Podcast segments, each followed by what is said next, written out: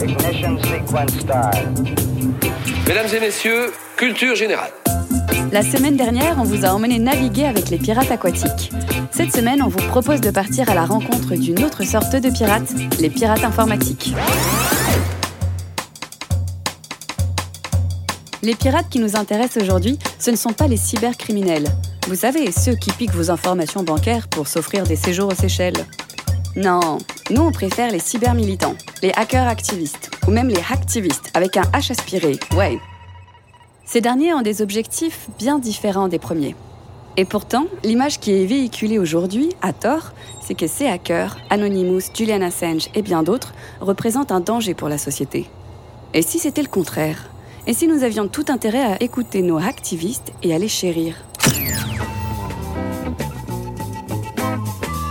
L'objectif des hackers, c'est de changer la société dans laquelle ils interviennent.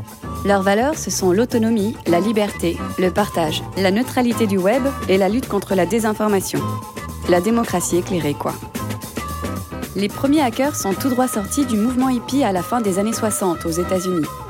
Il est même possible que certains aient pris du LSD. En tout cas, ce sont des surdoués qui se passionnent pour l'informatique et la télécommunication et qui veulent pouvoir accéder à n'importe quelle machine, à n'importe quelle information, n'importe quand. Dans les années 80, Richard Stallman bidouille son imprimante pour pouvoir la réparer. Il crée le logiciel libre. Ce mec-là, c'est une star chez les hackers. Puis dans les années 2000, souvenez-vous, ce sont encore les hackers qui créent ces trucs qu'on aimait bien quand on était au lycée, comme VLC, le lecteur de Divix, ou bien The Pirate Bay. Allez, on a tous déjà un peu téléchargé. Au moment des printemps arabes, ça devient politique. On entre dans l'ère de la cybersurveillance. Des entreprises en font leur fonds de commerce et vendent leur technologie aux États. Ça rapporte des milliards de dollars. Ça vaut complètement le coup. Par exemple, en Libye, en octobre 2011, le régime de Muammar Kadhafi vient de tomber. On découvre qu'une société française de sécurité, Amesis, a vendu sa technologie aux services de sécurité libyens et leur a même fourni des manuels expliquant la procédure à suivre pour mieux traquer les dissidents sur Internet. Dissidents qui ont fini torturés. Sympa. Face à ce système de surveillance transformé en arme de guerre, les pirates informatiques se doivent de trancher.